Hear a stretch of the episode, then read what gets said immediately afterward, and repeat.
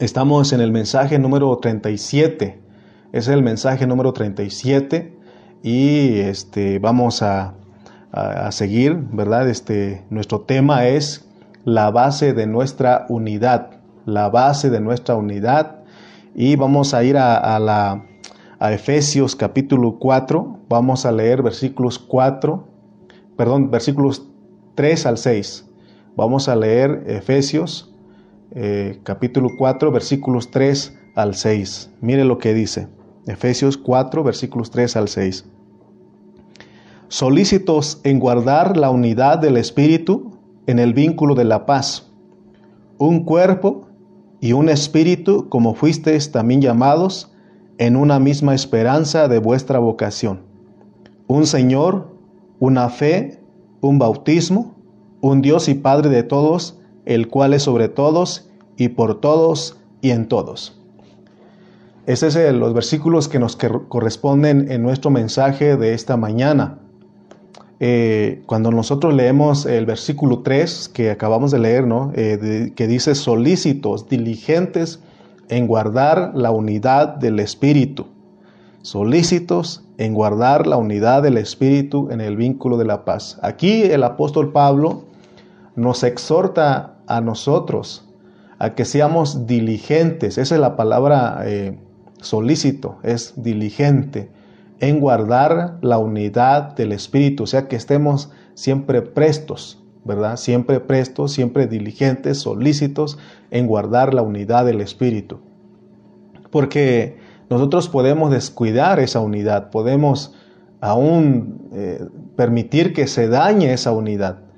Y en el mensaje anterior hablamos de que la unidad es una entidad.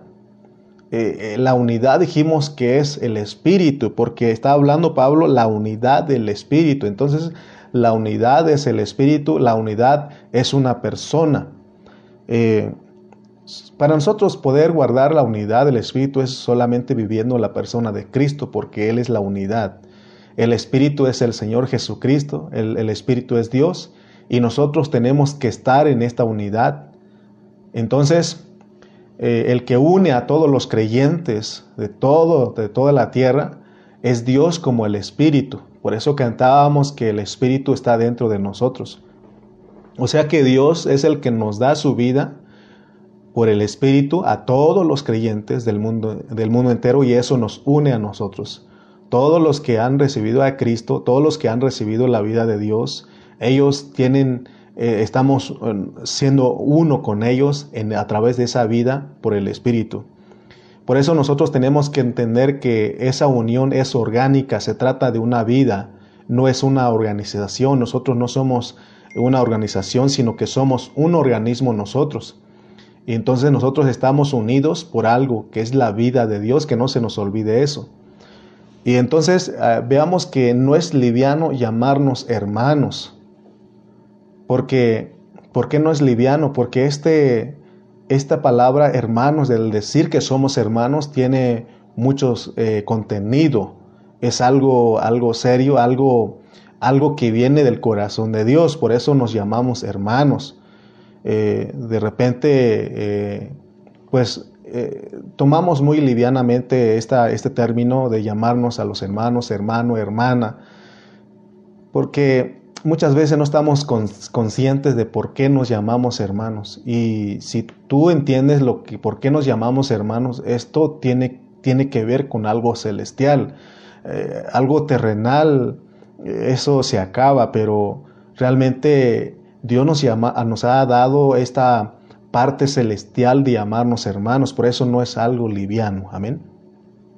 Nos debe de llamar la atención que el contexto del capítulo 4 de Efesios que son los versículos 13 y 15. Leamos Efesios 3, 15, perdón, 3, capítulo 3, versículos 13 al 15. Efesios capítulo 3, versículos 13 al 15 dice, Por lo cual pido que no desmayéis a causa de mis tribulaciones por vosotros, las cuales son vuestra gloria. Por esta causa doblo mis rodillas ante el Padre de nuestro Señor Jesucristo, de quien toma nombre toda familia en los cielos y en la tierra se dan cuenta que ahí está la familia. Ahí está hablando de que nosotros venimos a ser la familia como hermanos, venimos a ser la familia es la familia en, en el nombre del Señor. Entonces vamos a hablar bajo el contexto de Dios como Padre y que Dios como el Padre, eh, tanto de todas sus creaciones en el cielo y de sus creaciones en la tierra, Él es la fuente, porque dice que de ahí toma nombre toda familia en los cielos y en la tierra. O sea que Dios es nuestra fuente, o sea, todos nosotros venimos de una fuente que es Dios. Él es como el Padre, Él es nuestra fuente y como Dios es nuestro origen como Padre, Dios como Padre es nuestra fuente y como Dios es nuestro origen. Por eso, a veces eh, me acuerdo de un libro que sacaron hace tiempo que decía que, ¿para qué estoy aquí en la tierra? ¿No? ¿Para dónde voy? Y decía el escritor que muchos parten desde un punto de vista de otras cosas, de otros libros, de otras cosas, pero nosotros para saber en nuestro origen, de dónde venimos, tenemos que partir de Dios, porque Él es, Él como Padre es nuestra fuente y como Dios es nuestro origen. Pablo al exhortarnos a que guardemos, a que salvaguardemos la unidad, tenemos que salvar esa unidad, tenemos que, tiene que grabarnos eso en nosotros, que tenemos que guardar la unidad. Por eso él dice en el, en el 4.3, dice, solícitos en guardar la unidad del Espíritu.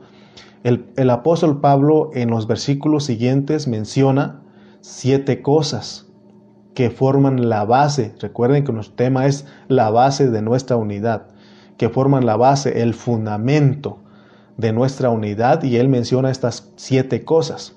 Habla de un cuerpo, él habla de un espíritu, él habla de una esperanza, de un Señor, una fe, un bautismo y un Dios y Padre. Esa es la base de nuestra unidad.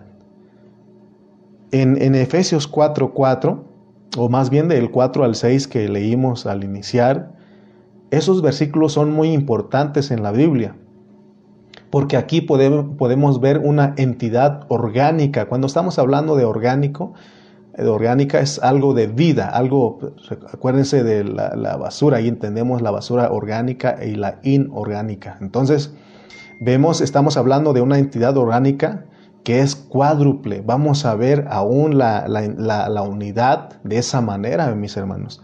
Porque aquí en estos versículos vemos al Dios triuno. Ahí está el Padre, está el Hijo, está el Espíritu. Pero si dan cuenta ustedes en el 4 habla del cuerpo del cuerpo. Entonces, eh, esto viene a ser algo eh, cuádruple porque ahí está incluido el cuerpo de Cristo. Ahí está incluido el cuerpo de Cristo. Y todos nosotros sabemos que el cuerpo de Cristo no es una parte directa del, del Dios triuno. No es una parte directa del Dios triuno, sino que es producido por la unión orgánica del Espíritu. Si entendemos bien esto, nos ayudará a ver con, claridad lo que es la unidad del Espíritu, porque sabemos que nosotros no somos parte de la deidad, pero sí tenemos la, la naturaleza y la vida de Dios. Es lo que produce el Espíritu, ¿no? Entonces vemos que la base de nuestra unidad son las siete cosas que dijimos y tiene que ver con el Dios triuno. Entonces, esto es bien claro porque, hermano, cuando usted entiende esto, sabe qué es lo que lo une con los demás creyentes. No podemos así nada más decir, eh, ya no me parece bien, no me gustan las cosas, mejor me aparto, mejor solo que mal acompañado. ¿No sabes tú que Dios, a través de estas siete cosas, es la base de nuestra unidad? Él quiere que nosotros experimentemos eso. Por ejemplo, cuando nos encontramos en la calle o en algún pueblo, alguna ciudad donde tú vas y te encuentras a alguien Puede ser que vas al hospital, puede ser que vas a algún lugar, al supermercado y de repente encuentras a alguien y te dice que es cristiano. ¿Qué sientes tú? Yo, a eso me, eh, me alegra a mí, me alegra mi corazón porque digo, es mi hermano, es mi familia. Y le decimos gloria a Dios que somos hermanos. Gloria a Dios porque hay algo que nosotros une y eso nos alegra, hermano. Es como, esto es más que cuando tú ves a, alguno de tus parientes eh, en la carne, cuando los encuentras y, dices, ah, es mi hermano y, sientes algo bonito ahí. Y esto es, es, es, es algo más elevado porque allá en la, eh, tus parientes en la carne los une la sangre, la carne, el parentesco carnal, familiar ahí, pero esto que estamos hablando, eh, lo que nos une es el espíritu. Tiene estar relacionado con el Dios triuno. Amén. Entonces, por eso nosotros tenemos que dar gracias a Dios y tenemos que alegrarnos cuando nos encontramos con los hermanos de otras localidades. Pero otros hermanos que no han, no han entendido esto son prejuiciosos y tratan de investigar e indagar si el hermano, si esa persona cree exactamente en su misma doctrina, si, si, por ejemplo, hace, eh, ayer estaba platicando con mi pastor Cayetano, ¿no? De cuánto tiempo ya regresamos aquí en México, ya tenemos 10 años aquí de regresar de Estados Unidos, pero este, cuando yo recién llegué andaba buscando una iglesia donde reunirme y me invitaron a una iglesia. De hecho, no soy, eh, Dios no me permitió de ser un, Julio Iglesias, de estar eh, probando en qué iglesia me sentía bien. Yo oraba al Señor, pero en, en, una ocasión me dijeron, este, ahí está una iglesia cerquita donde vivíamos. Y cuando llegué ahí, este, nos fuimos al grupo de los jóvenes. Y, el hermano, el líder de jóvenes, me dijo, ¿tú ya eres, usted ya es cristiano o es nuevo? Y le dije, para la gloria de Dios soy cristiano. Y rápidamente lo que él me dijo fue, este, ¿cuál es la base de tu bautismo? ¿Tú te, ¿Tú te bautizaste de acuerdo a Hechos o de acuerdo a, Mateo 28, 19? Y, y, ya nosotros ya entendimos que eso no son fórmulas, pero hay hermanos que si uno no, no es bautizado en el nombre de Jesús, que no es parte de su grupo de ellos, o que si no es bautizado eh, eh, de acuerdo a Mateo, 8, Mateo 28, 19, que no es parte de su grupo. Entonces, eh, hermano, te das cuenta que eso es, es dañar, no, estamos, no somos diligentes en guardar la unidad del Espíritu. con el tiempo he aprendido y cuando me, me, me, dicen, este, hermano, ¿y tú tu bautismo de qué es? Y les digo dime primero cuál es tu bautismo. Y ya me dicen, es que es en el nombre de Jesús. Le digo, amén, somos hermanos, nomás que yo sé que Él no entiende muchas cosas, pero yo entiendo. Y le digo, o sea, de todas maneras tenemos el Espíritu Santo, solamente que no has alcanzado a ver lo que realmente hizo Dios con nosotros, ¿no? Por eso nosotros no tenemos que competir, ni pelear, ni discutir con los hermanos.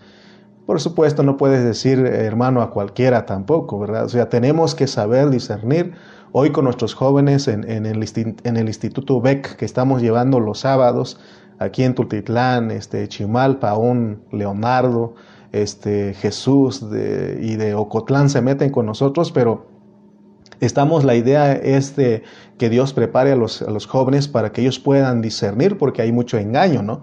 Entonces es lo que queremos, pues, que hoy Dios abra nuestros ojos para ver lo que es la base de nuestra unidad.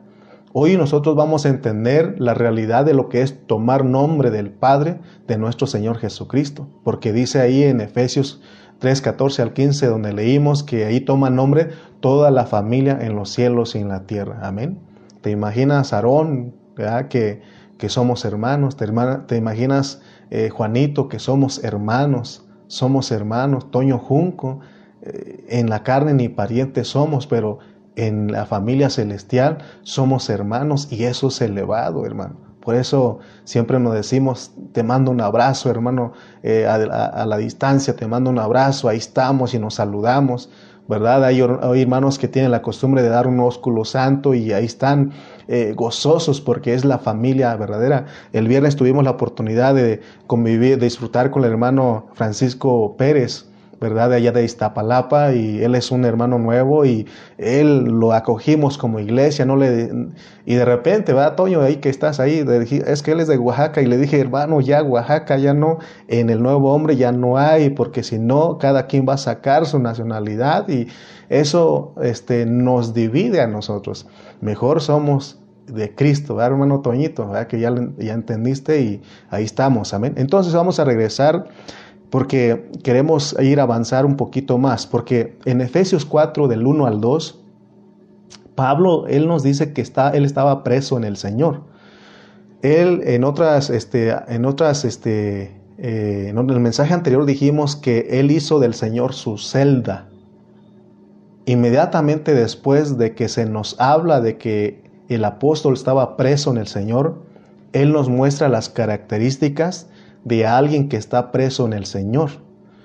Si nosotros decimos, oh, Cristo es mi, mi, prisión, yo estoy preso en el Señor, entonces, cuando nosotros decimos eso, miren lo que son nuestras características. Nosotros somos humildes, somos mansos, somos pacientes y que soportamos a los hermanos con amor. O sea, cuando alguien dice es que Cristo es mi, yo estoy preso en Cristo, Él es mi celda, Él es, Él es mi cárcel, entonces este, las características que tiene que ver en ti es que eres humilde, eres manso, paciente y que soportas a los hermanos con amor.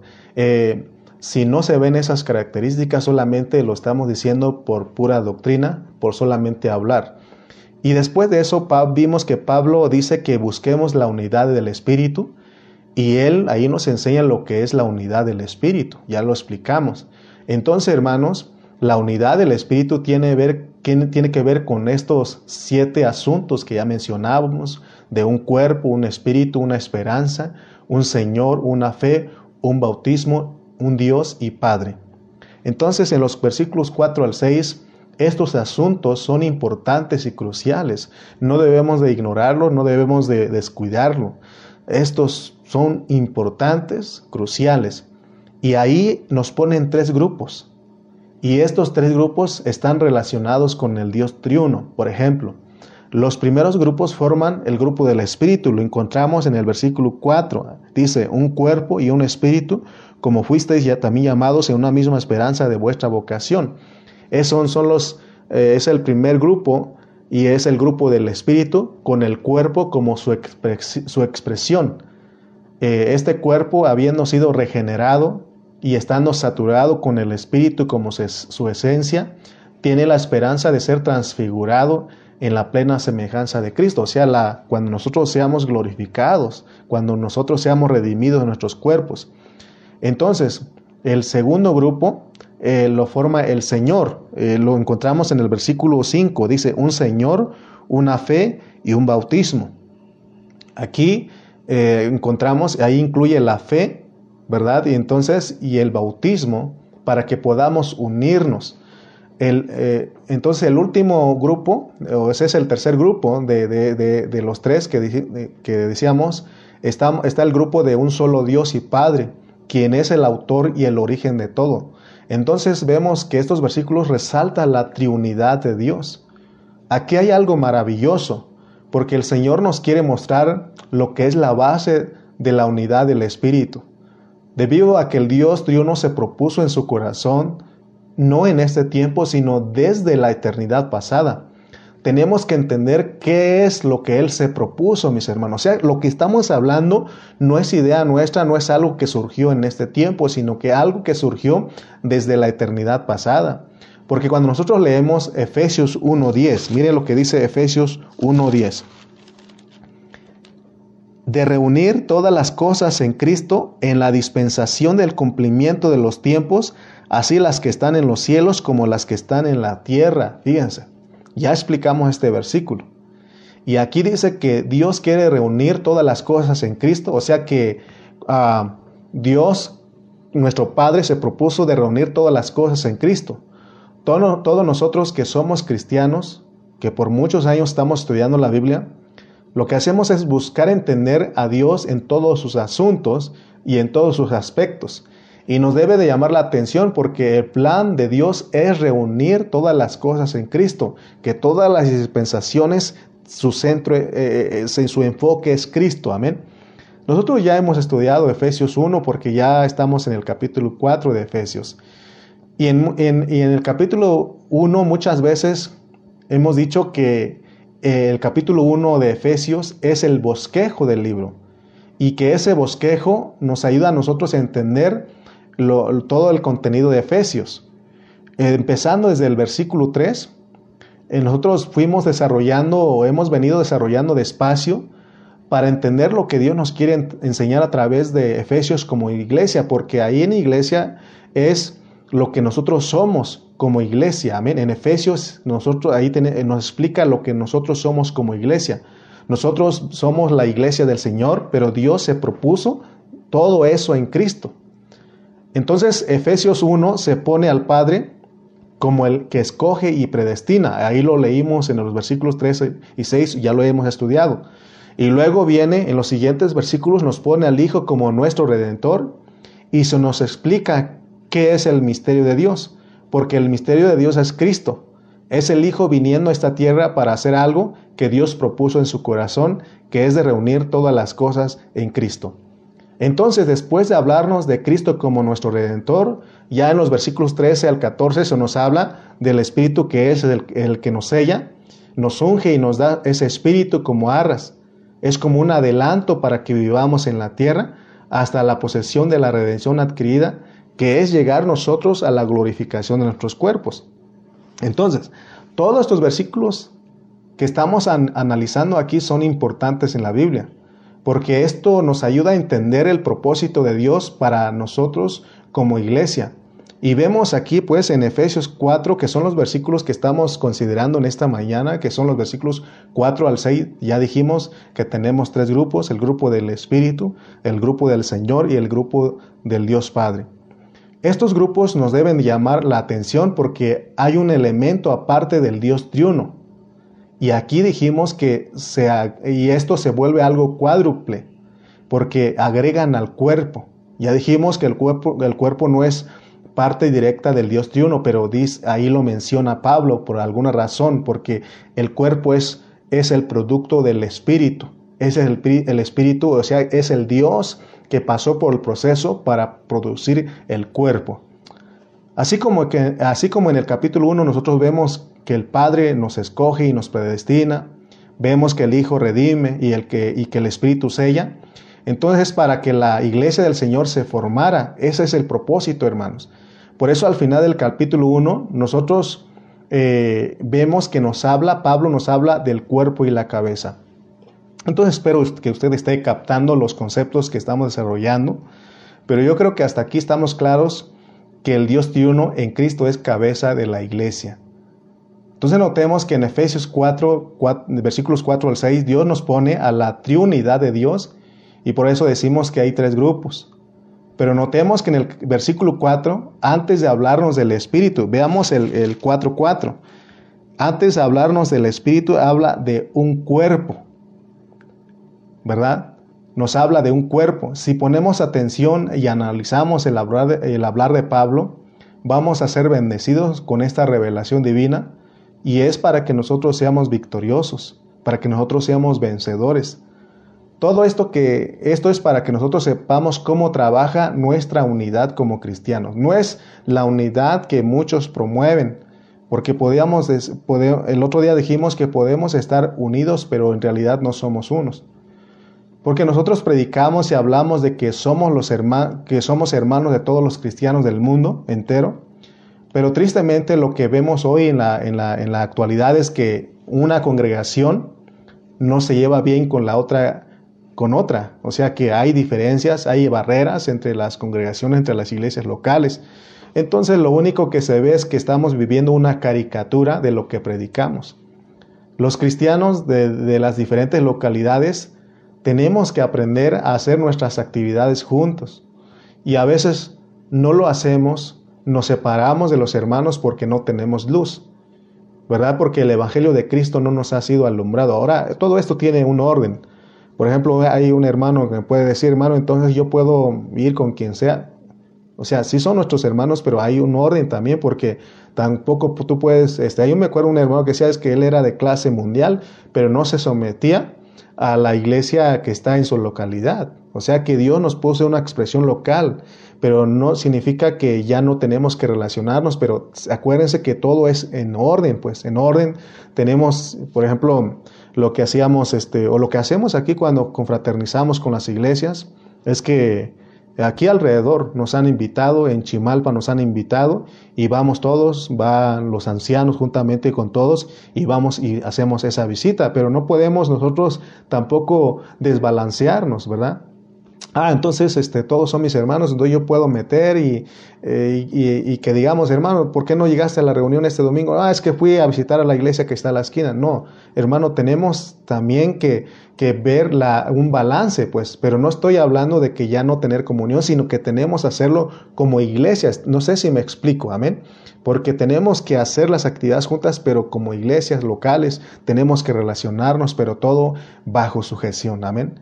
Siendo honestos, hay muchas cosas que estamos nosotros practicando de la Biblia, pero solo las tenemos como doctrina, porque nunca la practicamos. Se nos olvida que la palabra del Señor eh, ahí nos dice que solamente somos oidores y somos oidores olvidadizos. Dice la Biblia que tenemos que ser hacedores de la palabra, no tan solamente oidores, porque estamos hablando de la base de la unidad de los creyentes. No sé si me, me estoy este, eh, explicando, porque te dije que tenemos una, eh, una base, todos los cristianos del mundo tenemos una base de nuestra unidad.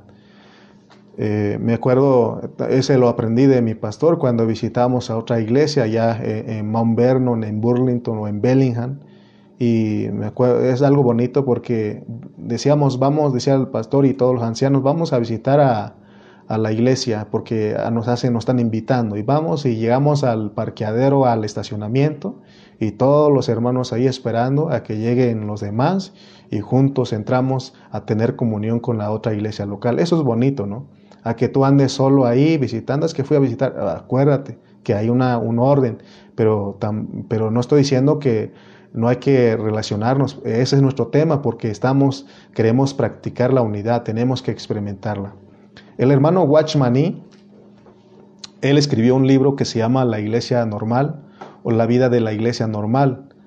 Y él decía que nosotros los cristianos tenemos la unidad como doctrina o teoría y no como práctica. ¿Por qué? Porque nosotros hemos levantado paredes entre los hermanos y, lo que nos divide son las denominaciones, los nombres, ¿verdad? Eh, si nos saludamos es solo sobre una pared, eh, pero no somos capaces de derribar esas paredes. Dice la Biblia que el Señor ya eliminó esas paredes. En, Efesios 2.14 leímos, eh, ya estudiamos, dice que las, las paredes o las barreras que nos dividen son la nacionalidad, la cultura, las filosofías y de mandamientos expresados en ordenanzas. Todo lo que desune a los cristianos, Dios ya lo derribó en la cruz. Pero nosotros, los cristianos genuinos, más bien los cristianos, seguimos con nuestra pared, sin, sin eh, ignorando lo que Cristo ya hizo en la cruz, lo que Dios ya hizo en la cruz. Entonces, nosotros levantamos paredes, creamos paredes en nuestra mente con respecto a otros hermanos, a otras iglesias locales. ¿Qué clase de unidad es esa? Esa no es la unidad del cuerpo. Entonces la carga que llevamos es que todos los cristianos despertemos a esta realidad esta predicación que estamos presentando en esta mañana no es para que te unas a nuestro grupo terrenal, sino que es para que nosotros guardemos la unidad del Espíritu. Eh, les platico rápidamente que hay una alianza de pastores aquí en Tultitlán donde estamos y nos han invitado y, hemos asistido, pero de repente escuchamos y vemos cosas, paredes que levantan egos eh, y todo lo que se dice ahí eh, hermano, dan ganas de, ya decir, pues, ¿qué estoy haciendo aquí? Pero la unidad, eh, yo he entendido que Dios por algo nos llevó con ellos y tenemos que amarlos, ¿no? Y, en cuanto se dé una oportunidad, hablarles de esto. Hace tiempo les expliqué de la, les hablé de la unidad y ellos este, eh, recibieron, pero ya después de eso se agarraron todos, ¿no? Eh, opiniones, este, desacuerdos. Y, pero hermanos, nosotros tenemos que saber que tenemos una unidad, que tenemos que realizar, que practicarla, tenemos que realizarlo en nosotros, amén. Entonces, con esto estamos viendo que Pablo nos dice que tenemos que ser diligentes en guardar la unidad. Hoy estamos hablando de la base de la unidad cristiana. ¿Qué es lo que nos hace uno? Ya dijimos cuál es nuestra base. Porque muchos de nosotros podemos estar en la unidad sin ser uno, o sea, sin practicarla. Ejemplo, en el matrimonio pueden estar casados, pero no son uno. Pueden estar ya 20 años de estar casados, y muchas veces se divorcian. ¿Se acuerdan de ustedes de un, de un multimillonario que apenas se divorció? Creo que 27 años de casado ya tenía y se, se están divorciando y están peleando sus, sus, este, posesiones, sus propiedades, etc. ¿Y por qué se divorcian? Porque nunca fueron uno en el matrimonio. Se necesita ser uno en el matrimonio para que haya éxito. En el matrimonio nosotros tenemos que aprender a ser uno de la misma manera en el cuerpo de Cristo, para que haya éxito tenemos que ser uno. En otras palabras, tenemos que estar casados con los hermanos, porque lo que Dios unió no lo separa el, el hombre. Entonces, vemos claramente, hermano, que en el día del juicio, en el tribunal de Cristo, Dios nos va a juzgar a nosotros. Y Él nos va a decir de esto, nos va a repetir estos versículos, y va a decir que del cuerpo, que de un espíritu, que de un Señor, que de una fe, que de un bautismo, que de un Dios y Padre, cuál es la base que les di a ustedes. ¿Qué pasó con eso? Y el Señor va a usar su palabra para juzgarnos por no atender a lo que Él nos está hablando en este tiempo. Hoy, hermano, tenemos que experimentar el ser uno, tenemos que ser unos. Tenemos que experimentar eso, ya tenemos la base y en esa, tenemos que tomar esa base para experimentar la unidad porque todos fuimos metidos en Cristo. Dios se ha dispuesto que todos estemos en su Hijo, porque Él se propuso de reunir todas las cosas en Cristo, y eso no tiene que ser teoría ni doctrina. Pregunta en esta hora, ¿estamos viviendo la realidad de Cristo? ¿Estaremos viviendo la realidad de Cristo? El diablo nos engaña para que cada uno de nosotros busquemos lo que es nuestro y no el de los demás. Eso es de meditarlo. Entonces vemos que el Dios triuno, veamos cómo está Efesios 1, cuando nosotros ya lo estudiamos, pero estamos repitiendo porque queremos que se nos quede claro. Empieza hablando del Padre, nos habla del Hijo, nos habla del Espíritu para que haya un cuerpo. Así está el, capítulo 1 de Efesios. Pero cuando llegamos al capítulo 4 de, 4 eh, de Efesios, vemos que lo ponen al revés. Allá en el capítulo 1 nos ponen al Padre, al Hijo, al Espíritu y al final al cuerpo. Pero fíjense que en el versículo 4 de Efesios 4 es al revés, ponen al cuerpo, al Espíritu, al Señor, al Hijo y al Padre, al Dios Padre. Veamos que lo pone, y esto es de analizarlo, ¿por qué, lo, por qué el Espíritu Santo lo pone de esa manera? Veamos otra vez, en el, en el 4 tenemos el cuerpo y el Espíritu, en el 5 tenemos al Señor y en el 6 tenemos a un Dios y Padre. Entonces, Pablo fue llamado por Dios para instruir a su iglesia correctamente. Por eso nos estamos eh, tomando el tiempo de estudiar las epístolas que escribió Pablo. Dios le dio sabiduría y habilidad a Pablo de poder conectar las cosas de la derecha a la izquierda y de la izquierda a la derecha. O sea que Pablo era experto en eso, por eso Dios lo puso. Y ahora Él nos está ayudando. Por eso hemos dicho que para poder entender a Pablo necesitamos nosotros ejercitar nuestro espíritu, es más orar que Dios nos dé un espíritu de sabiduría de revelación que abra nuestros ojos, porque sin de otra manera no entendemos a Pablo y como dijo Pedro claramente que podemos torcer las palabras de Pablo, porque los indoctos, los inconstantes, los son los que tuercen el hablar de Pablo. Por eso nosotros esto tiene que ser revelado a nosotros. Ahora, hoy los predicadores del Señor Dios por su Espíritu nos tiene que ayudar o nos ayuda a predicar desde Génesis hasta Apocalipsis y desde Apocalipsis hasta Génesis. Y tenemos que estar seguros de lo que Dios nos ha puesto a hacer. Tenemos que ser los predicadores igual que Pablo, que sabemos predicar del Dios triuno desde el principio, desde Génesis hasta Apocalipsis, y Dios es el que nos va a guiar por su Espíritu para predicar desde Apocalipsis hasta Génesis y de Génesis hasta Apocalipsis. Amén. Entonces, todo esto que estoy hablando, así lo presenta Pablo. Por eso te dije cómo lo presenta él, el Dios triuno, en el capítulo 1 y cómo lo presenta ahora en el capítulo 4. En el capítulo 1 les dije que ya dijimos que nos pone al Padre, el Hijo y el Espíritu para la iglesia. Pero ahora en el capítulo 4 nos pone al revés, nos ponen al cuerpo, que es la iglesia, y nos pone al Espíritu, nos pone al Hijo y al, Padre. Pero pregunta aquí, ¿por qué nos pone en, esta, en este orden al cuerpo? ¿Por qué ponen el cuerpo aquí juntamente con el Dios triuno, aquí en el capítulo 4. Sencillamente porque Pablo lo que quiere es que nosotros veamos algo. Él ya nos explicó que nosotros fuimos escogidos y predestinados desde antes de la fundación del mundo.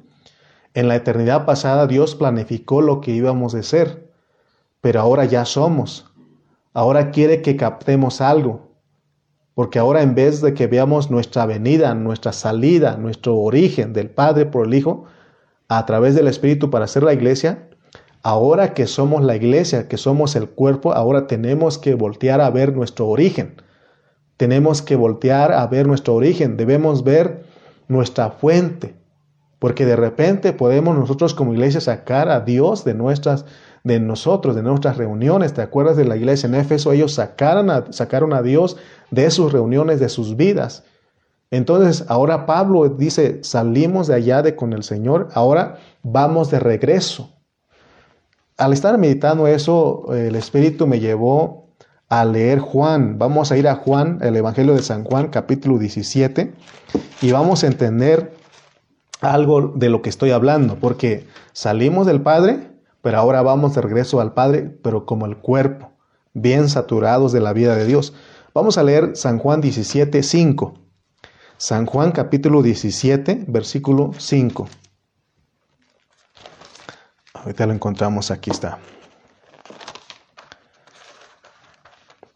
Dice el 5, miren al hablar del Señor. Ahora pues, Padre, glorifícame tú para contigo con aquella gloria que tuve contigo antes de que el mundo fuese. O sea que el Señor reconoció su origen, su fuente. Versículo 13. Dice el versículo 13 ahí mismo del 17. Pero ahora voy a ti y hablo esto en el mundo para que tengan mi gozo cumplido en sí mismo. O sea que Él vino del Padre, su, su origen fue allá, pero ahora Él va pero no solamente Él, porque Él eh, ahora en los versículos 20 al 23 nos dice algo. Mas no ruego solamente por estos, sino también por los que han de creer en, en, mí, por la palabra de ellos, para que todos sean uno, como tú, oh Padre, en mí y yo en ti, que también ellos sean uno en nosotros, para que el mundo crea que tú me enviaste. La gloria que me diste yo les he dado para que sean uno, así como nosotros somos uno. Yo en ellos y tú en mí, para que sean perfectos en unidad, para que el mundo conozca que tú me enviaste y que los has amado a ellos como también a mí me has amado. O sea que nosotros, si Cristo dice que Él salió del Padre y ahora va a regresar de la misma manera porque nosotros estamos en Cristo, amén. Porque nosotros somos el cuerpo, pues. O sea, de repente, hermano, nos olvidamos quiénes somos en Cristo. Eh, muchas veces los cristianos nos enamoramos de las cosas terrenales de la tierra como que si vamos a vivir eternamente aquí, eh, invertimos más tiempo en otras cosas que corresponden a este, a este mundo y como que si vamos a vivir nos, nos afanamos en comprar casas, en comprar bienes, en, en tener esto y aquello, ¿no? Hablando de cosas terrenales, pero el Señor Jesús no hizo eso. Él, él dijo claramente que el Hijo del Hombre no tiene ni en dónde recostar su cabeza. O sea que el Señor vino eh, un viaje, todos nosotros venimos a hacer un viaje en esta tierra, pero logramos algo, logramos el cuerpo para regresar otra vez a nuestra fuente. Esa es la idea de Pablo, porque está hablando el contexto aquí de Juan de guardar la unidad, para que seamos perfectos en unidad, dice. Amén. Entonces, hermanos, eh, Pablo nos da mucha luz. Vamos a 1 Corintios 12, 13. Según, primera de Corintios capítulo 12, versículo 13. Miren lo que dice él en el 12, 13 nos dice, nos recuerda a nosotros. Porque así como el, el perdón, el 13, porque por un solo espíritu fuimos todos bautizados. Está hablando bajo el contexto del cuerpo. Los, los que somos el cuerpo, la iglesia, por un solo espíritu fuimos todos bautizados en un cuerpo, sean judíos o griegos, sean esclavos o libres, y a todos se nos dio a beber de un mismo espíritu. Entonces, por eso te decía hace rato, por eso le decía a Toñito, a Toño Junco, que aquí la nacionalidad ya no, aquí tus preferencias ya no. Hermano, aquí nos quitan la nacionalidad y la nacionalidad es un problema serio. Porque la doctrina dice lo que nosotros somos, que somos un cuerpo, pero nosotros actuamos de otra manera. Entonces la doctrina tenemos que practicar, o sea, la enseñanza aquí tenemos que practicarla, porque dice que por un solo espíritu fuimos todos bautizados en un cuerpo, sean judíos o griegos, ya no hay nacionalidad, ya no, ya no, ya no hay tu, situación, eh, tu clase social, ya no, hermano, dice sean esclavos o libres, dice a todos se nos dio a beber de un mismo espíritu, amén, entonces, si nosotros, si nosotros no practicamos esto, solamente somos oidores de la palabra. Porque en el 13, ahí en 1 Corintios 12, 13 nos dice que fuimos. Fíjense lo que dice. Porque por un solo espíritu fuimos, fuimos, es decir, algo que ya sucedió. Hermano, no hay dos espíritus, ya fue, ya, entonces nosotros ya solamente dice, por eso Pablo dice, solícitos en guardar, porque es algo que ya hizo Dios. Entonces, es peligroso si nosotros no hacemos lo que dice la Biblia, si no, nosotros no practicamos, porque nosotros nos estaremos moviendo por otro espíritu. Por eso en primera de Juan 4 nos dice que tenemos que tener cuidado de, con las enseñanzas, porque detrás de cada enseñanza está un espíritu y puede ser un demonio. Por eso, ¿por qué crees, hermano, que no hay no se practica la unidad entre las iglesias locales? Porque hay enseñanzas, hay doctrinas y esas doctrinas son de demonios. Eh, cuando se nos habló de que, recuerda, más adelantito vamos a hablar de que eh, eh, hay mucho viento de doctrina y, y, eso distrae a los niños. Por eso necesitamos nosotros madurar, crecer en la vida para que las doctrinas no nos muevan a nosotros. Versículo 13, porque por un solo espíritu fuimos todos bautizados en un cuerpo. La pregunta es, ¿somos del cuerpo? ¿Somos del cuerpo de Cristo? si estamos practicando, si estamos, cuando viene otro hermano, tú lo recibes, tú dices, eh, te alegras con ese hermano, o ahí porque dice, ah, es que es de Oaxaca, es oaxaquita. Porque de repente, ¿no? Porque eh, en Estados Unidos se usa mucho más eso. Ah, es un oaxaquita, ¿verdad? O, es una yarita, es un corita, le decían al pastor Cayetano. Pero aquí, hermano, todas esas nacionalidades ya no en nosotros. Porque si somos del cuerpo, aquí en, en, este, en 1 Corintios 12, 13 dice que nos quitaron la nacionalidad. Efesios dice que no hay judío ni griego, que de ambos hizo un solo cuerpo. Amén. Y luego el 12 dice, porque así como el cuerpo es uno, o sea que no hay dos cuerpos. Cuando nos separamos de los hermanos y no los amamos como que estamos diciendo tú eres de otro cuerpo. ¿De cuál cuerpo si no hay dos? Hay un solo cuerpo. Amén. Porque así como el cuerpo es uno. Pero nosotros, nosotros ¿qué estamos haciendo? No hemos entendido. Por eso Pablo nos recuerda a nosotros y dice, solícitos en guardar la unidad. Eh, sean humildes, sean mansos, sean pacientes, soportando los unos a los otros. ¿Qué estamos haciendo entonces? ¿Andaremos con otro Señor? ¿Andaremos con otro Padre, con otro Espíritu? Por eso Pablo muchas veces tuvo que decir a los hermanos, decir, si es que, o sea, ustedes pueden vivir esto, experimentar la unidad del Espíritu, si es que el Espíritu de Cristo mora en vosotros. El que no tiene esto, sencillamente no entiende, no lo acepta y defiende su nacionalidad, su cultura, su filosofía, su clase social. Amén. Porque aquí en Cristo, en el cuerpo de Cristo, no hay fifis, ni hay chairos, como dicen hoy aquí en México. No, hermano, eso es, eso son lo que es lo que nos divide a nosotros. No hay fifís ni hay chairos. Aquí somos el cuerpo de Cristo. Amén. Nosotros muchas veces ignoramos el espíritu que está en nosotros. Yo creo que si le haces caso al espíritu te va a decir que ya no tienes nacionalidad, que ya no tienes cultura, ni filosofía, ni clase social sino dices, yo soy el, eh, el cuerpo de Cristo. Amén, hermano Panchito Hernández. Amén, un abrazo. Entonces, lo que, entonces al hacer todo eso, hermano, lo que demostramos que somos grupos independientes. Porque, eh, por ejemplo, se escucha, ¿no? Eh, la iglesia de Dios independiente. Hay grupos, hermanos, que se denominan así. Si son independientes de esa rama, automáticamente de Cristo, porque Cristo no está dividido. Amén. Yo no creo que Cristo está diciendo, ah, te independizaste de ellos, sigue siendo el cuerpo, eh, parte de mi cuerpo. No, Él no está de acuerdo porque Él dice que hay un solo cuerpo. Pero cuando un cristiano, oigan bien, cuando un cristiano es sano, es genuino, ama a todos los hermanos de todas las congregaciones, porque nosotros tenemos que ser amables y abiertos. No tenemos que discutir ni pelear. Por eso el otro día decía yo, el canto que decían antes, no importa de dónde tú vengas, ni de tu clase, ni de tu nacionalidad, ni de tu cultura. O sea que eso ya lo eliminó Cristo. Pero si tu corazón está, detrás del Calvario, dame tu mano y mi hermano serás. O sea que todo eso, ¿no, hermano? Porque a veces esas cosas, a veces lo decimos de chiste, pero eso divide, eso va, va llenando, va este, haciendo algo, levantando una pared, que eso nos, nos separa de los hermanos. Amén. Por eso nosotros tenemos que entender que somos miembros los unos de los otros porque somos un cuerpo. Y nosotros todos, todos los cristianos, las iglesias locales y la iglesia que está en toda la tierra, que es la iglesia universal, que la conforma las iglesias locales, tenemos que exhibir la vida del cuerpo.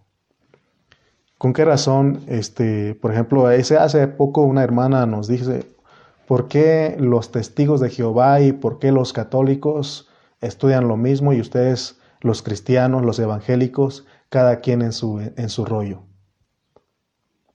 porque de verdad que el testigo sigue un libro. El, católico no tiene problemas porque donde quiera que va ve una capilla, ve una iglesia, un edificio ahí y él se inclina ahí, se persina, no tiene problemas. El único, los que tenemos, hemos creado paredes son las iglesias evangélicas. Son los que no hemos aprendido a enseñar el evangelio glorioso del Dios bendito que es conforme a la economía divina.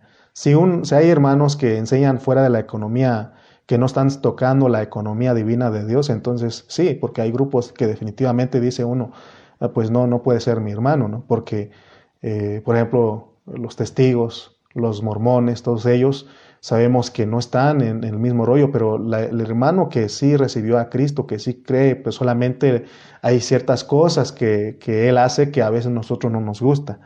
Entonces nosotros tenemos que exhibir la iglesia, hermano, estamos para el cuerpo. Rápidamente les, les platico de una experiencia que tuvimos en San Juan Bosco. Hace este, eh, al inicio de año, nos fuimos, este, fuimos enviados allá a, establecer un pastor y de repente este, nos encontramos que apareció el pastor que había abandonado los hermanos por muchos años y nos empezó a pelear y a discutir y lo primero que me dijo es, ¿y usted de quién viene? ¿Qué orden trae usted? ¿Cuál es su denominación? Y yo me quedé así. Digo, ¿cómo que cuál es mi denominación? ¿Cuál es mi orden? ¿Cuál es mi grupo? Si somos cristianos, ven, yo soy cristiano, le dije. Yo soy un hijo de Dios igual que usted. No, no, no, pero usted tiene que, pero usted no va a venir a hacer nada aquí, hermanito. Así que no se va a hacer lo que usted dice. Le dije, ¿está bien? No vamos a pelear. ¿Cómo vamos a pelear? Amén. Como, por ejemplo, cuando este, esta, esta mano va a sobar este hombro, el otro no lo, no lo golpea, no lo quita, sino que se agradece, ¿no? Y nosotros en realidad íbamos a apoyar, eh, de hecho, estar ayudando a esa iglesia, pero el, que estaba antes, que había abandonado a los hermanos, regresó porque ya vio que tenían este, su local bien hecho, su, los hermanos ya estaban reuniendo y nos quiso pelear, pero Dios es el que sabe todo eso, pero te das cuenta que nosotros en vez de amarnos, en vez de guardar la unidad, nos estamos peleando. Efesios 4:4 dice, un cuerpo. Tenemos que orar a Dios pidiendo ver lo que es el cuerpo. La base de nuestra unidad es el Dios triuno. Pero si nosotros no sabemos cómo trabaja el Dios triuno en nosotros, ¿cómo podemos guardar o cómo vamos a guardar la unidad del Espíritu? ¿Cómo vamos a mantener viva la vida del Espíritu con nuestros demás hermanos en el mundo entero y de todas las lenguas? Nosotros juntamente con ellos somos uno, somos uno en Cristo. La iglesia del Señor no tiene barreras, ni siquiera tiene, ni siquiera de idiomas. Pero nosotros lo hemos puesto, le hemos puesto barreras a la iglesia en todas partes. Nosotros somos expertos en levantar muros, parecemos, ¿verdad? Como alguien dijo, discípulos de Tron, ¿verdad? Porque él quería levantar todos los muros ahí en la, en la frontera y a lo mejor somos más peores que él. Entonces en el, en el versículo 4 sigue diciendo un cuerpo. Ahora empiezan de un cuerpo, un espíritu, un hijo, eh, el Hijo, el Señor y Padre de todos. Nos lo pone al revés para que sepamos quién es nuestro origen, que no se nos olvide. El origen de nosotros es el Padre. E, ese es el propósito por el cual Pablo pone primeramente el, el cuerpo en el capítulo 4. Entonces aquí, hermanos, sabemos que deudores somos al Espíritu, no a la carne. Porque de repente alguien te puede decir, es que yo estoy ahí por ti. No, nosotros no estamos eh, en el cuerpo, en la iglesia, por algún hermano, estamos por, el Espíritu, porque es el, el, Espíritu el que nos convenció para venir a la vida de la iglesia, a la vida del cuerpo. Alguien una vez me dijo, es que yo te puse ahí, le dije, discúlpeme, pero Dios me puso a mí por su Espíritu. Entonces no me voy, porque Dios ha usado el Espíritu Santo para que nosotros nos formemos como cuerpo. Amén. Si Dios no hubiese tenido la gracia de llegar a ser el Espíritu Santo, ¿cómo se hubiera formado la iglesia? No hubiera cuerpo. Por eso esto en una iglesia no se puede desbaratar así nada más porque así, porque la iglesia es del Señor. Cuando los hombres se adueñan de las iglesias, cuando no tiene ninguna base, porque la base de todo es el Dios triuno. Son las siete cosas que ya dijimos. Gloria a nuestro Padre Celestial porque Él un día nos escogió y nos predestinó y luego nos redimió y luego nos ungió cuando nos bautizó con el Espíritu Santo para que seamos su cuerpo. Y ahora nos dice que ese Espíritu está produciendo algo en nosotros. Hay otro hermano que también estuvimos apoyando que decía a los hermanos, ¿sabes qué hermanito? Ya te bautizaste en agua, ahora solamente te hace falta ser bautizado en el Espíritu Santo. Pero ya vimos ahí en, en 1 Corintios 12, 13 que ya fuimos algo que ya el Señor ya hizo. Solamente todos los que estamos añadiendo somos bautizados en ese cuerpo. Amén. Entonces ya estamos. Entonces, Dios nos está transformando y ahora nosotros estamos en la esperanza de gloria. Ahora está siendo, estamos siendo perfeccionados por Dios porque la meta de Él es de llevarnos a la adopción. Eh, esa el Espíritu es el que nos va a llevar a esa, a esa meta final. Amén. Entonces, por eso, gracias a Dios por todo lo que Él está haciendo en nosotros. Por eso dice primera de Tesalonicenses 5, fiel, ese es el, es el Señor el cual lo hará, Él es el que lo hace, pues todo. Entonces notemos que ese es el propósito de que nosotros sepamos que venimos de una fuente. Por eso Pablo lo pone cuerpo, el Espíritu, el Señor, un Dios y Padre. Amén. Todos nosotros venimos del Padre. El Padre, en su gracia maravillosa y en su amor grandioso, se propuso hacerse hombre, morir en la cruz y resucitar y venir a ser el Espíritu para morar en nosotros.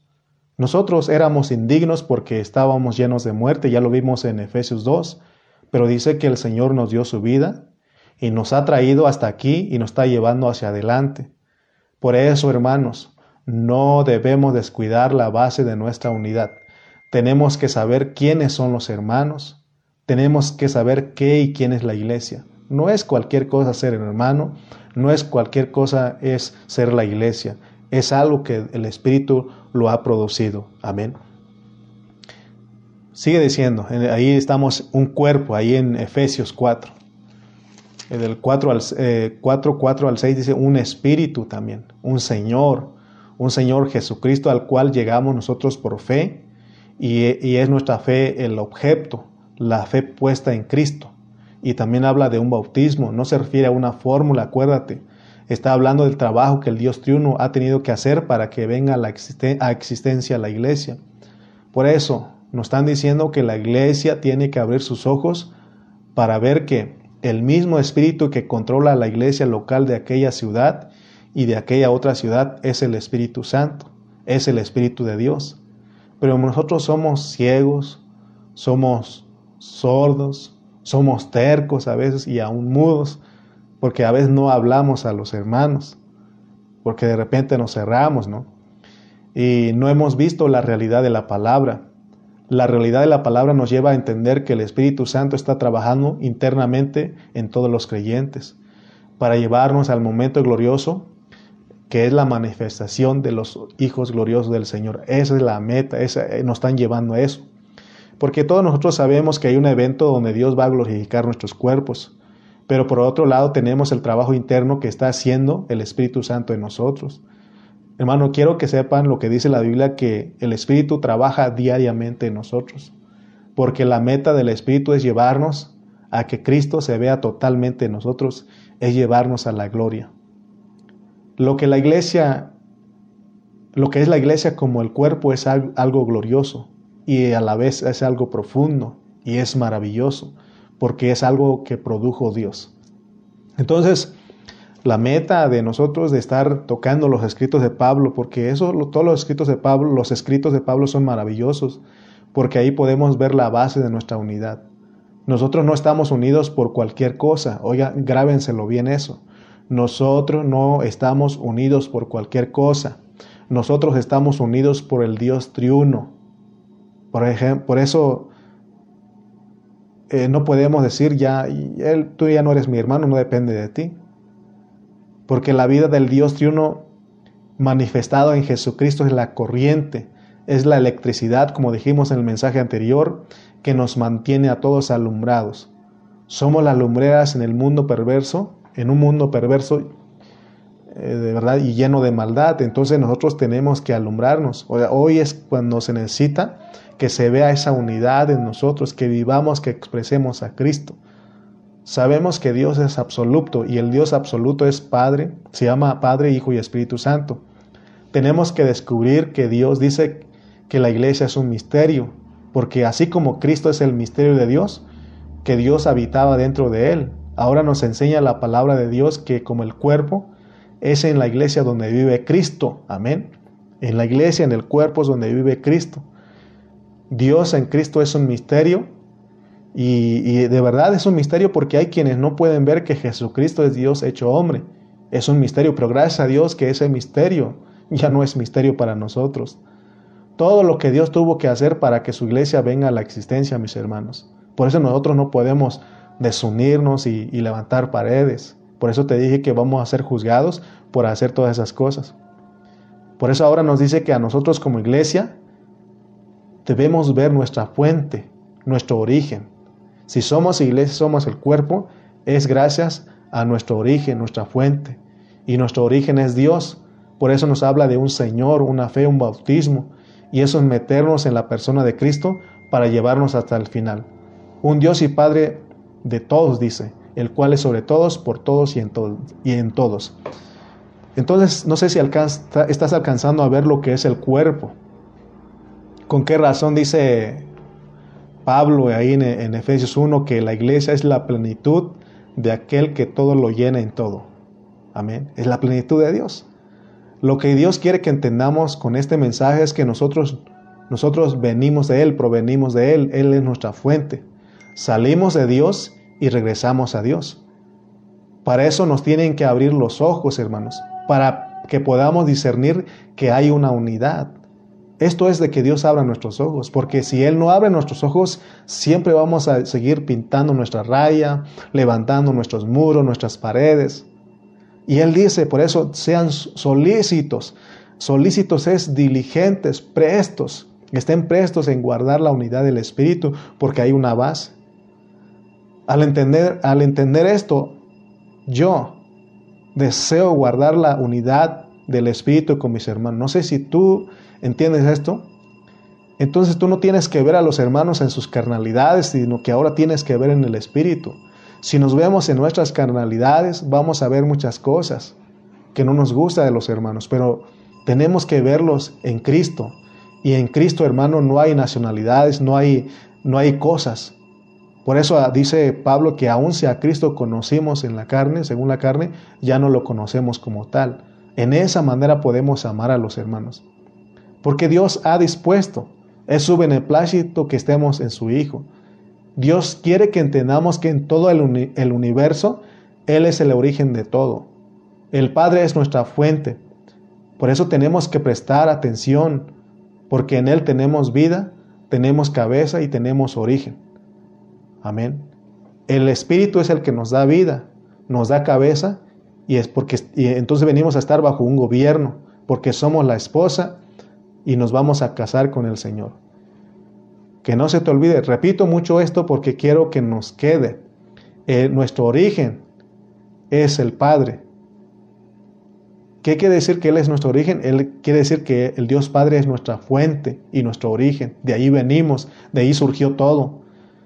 Porque de repente nosotros decimos que, este, ah, porque de repente los, los ministros decimos que es mi iglesia.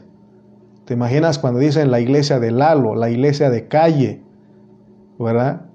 Y, pero dice, dice el pastor, calle, calle mejor que se calle, ¿no? Porque realmente la iglesia no es de uno, porque hay hermanos que pelean eso.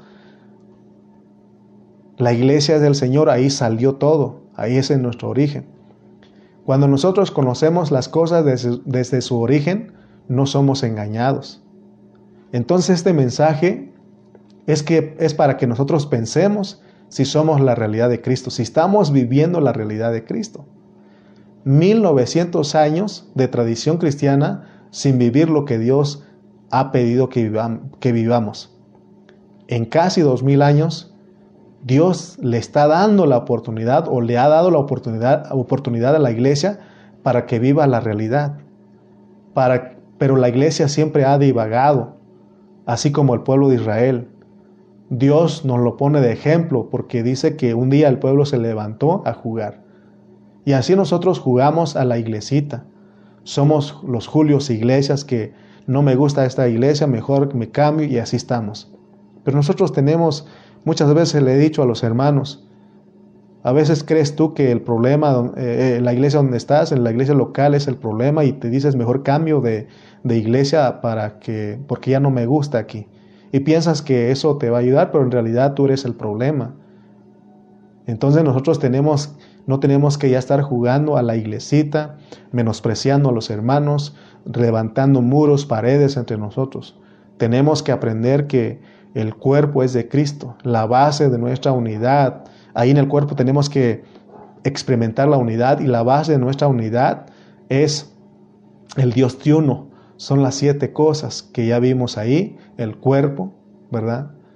Vimos que somos eh, el cuerpo, el espíritu, un Señor, una fe, un bautismo, dice, un Dios y Padre de todos. Entonces, hermano, esa es la base de nuestra unidad y el que la produjo es el Espíritu es el Dios triuno el que lo produjo, entonces por el Espíritu. Entonces nosotros tenemos, cuando nosotros somos parte de, dañar, de, de, causar que se divida, eso es, nos estamos metiendo con Dios. Cuando alguien hace algo, siembra discordia entre los hermanos, levanta falsos y hace, te estás metiendo con Dios y Él te va a juzgar por eso. Por eso Él nos está hablando en esta mañana para que nosotros aprendamos y que abra nuestros ojos para ver lo que es el cuerpo nuestro, y también nuestro origen, nuestra fuente. Amén. Y la base de nuestra unidad que Dios quiere que experimentemos es el Dios triuno. Amén. Espero haberte ayudado a ver esta, lo que es la unidad, a ver lo que dice Pablo, que solícitos en guardar la unidad del Espíritu, que es el vínculo de la paz, un cuerpo y un espíritu como fuisteis también llamados en una misma esperanza de vuestra vocación, un Señor, una fe, un bautismo, un Dios y Padre de todos, el cual es sobre todos y por todos y en todos. Amén. Bueno, vamos a dar gracias a Dios, vamos a orar y, y aun si tú has sido parte de que la iglesia del Señor se desuna, si tú has levantado paredes, has levantado muros, has menospreciado a los hermanos que fueron lavados con la sangre de Cristo. Podemos pedir perdón y ahora tenemos que amar a los hermanos, tenemos que ser humildes, mansos, pacientes y soportar a los hermanos con amor para que podamos guardar la unidad del Espíritu. Señor, en esta hora te agradecemos porque nos permites ver tu palabra. Nos permites ver esta realidad. Mi único deseo, Señor, es compartir a mis hermanos lo que tú nos estás revelando en este tiempo.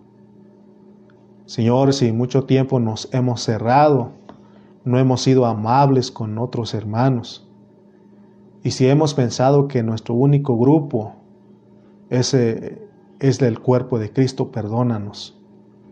Señor, a veces los, mandamientos ordenados en, en ordenanzas, la cultura, la religión, la nacionalidad, a veces Señor nos ha dividido del, del, cuerpo de Cristo. Pero nosotros, Señor, ahora nos enseñas que tenemos que ser diligentes, solícitos en guardar la unidad, porque estamos en un cuerpo, en un espíritu, estamos en un Señor, en una fe, un bautismo y un Dios de Padre, la cual es la base de nuestra unidad. Señor, en esta hora te pedimos perdón y ayúdanos, Señor, a amar y abrazar a todos los hermanos que tienen la fe común, a todos los hermanos que son de la fe en Cristo Jesús a todos los hermanos que han sido lavados con tu sangre preciosa, a todos los hermanos que, que tú como el Cristo moras en ellos, porque nosotros tenemos al Cristo en nosotros.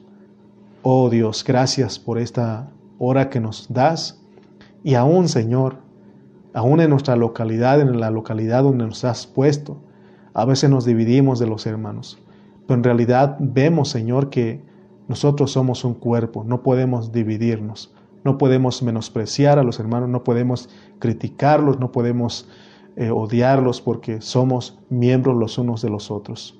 Fuimos bautizados en un solo espíritu, en un cuerpo. Gracias Señor porque ya no hay judío, ya no hay griego, ya no hay clase social ni nacionalidad, sino que todos nosotros somos uno. Tú eres nuestro Dios y aquí no importa nuestra clase social, si somos ricos o pobres, si somos de cierto lugar, sino que todos venimos a ser uno en ti. Gracias por esta hora que nos das, gracias por la audiencia que nos diste, Señor. Bendice las vidas de los hermanos. Te damos gracias en el nombre de Cristo Jesús. Amén y amén.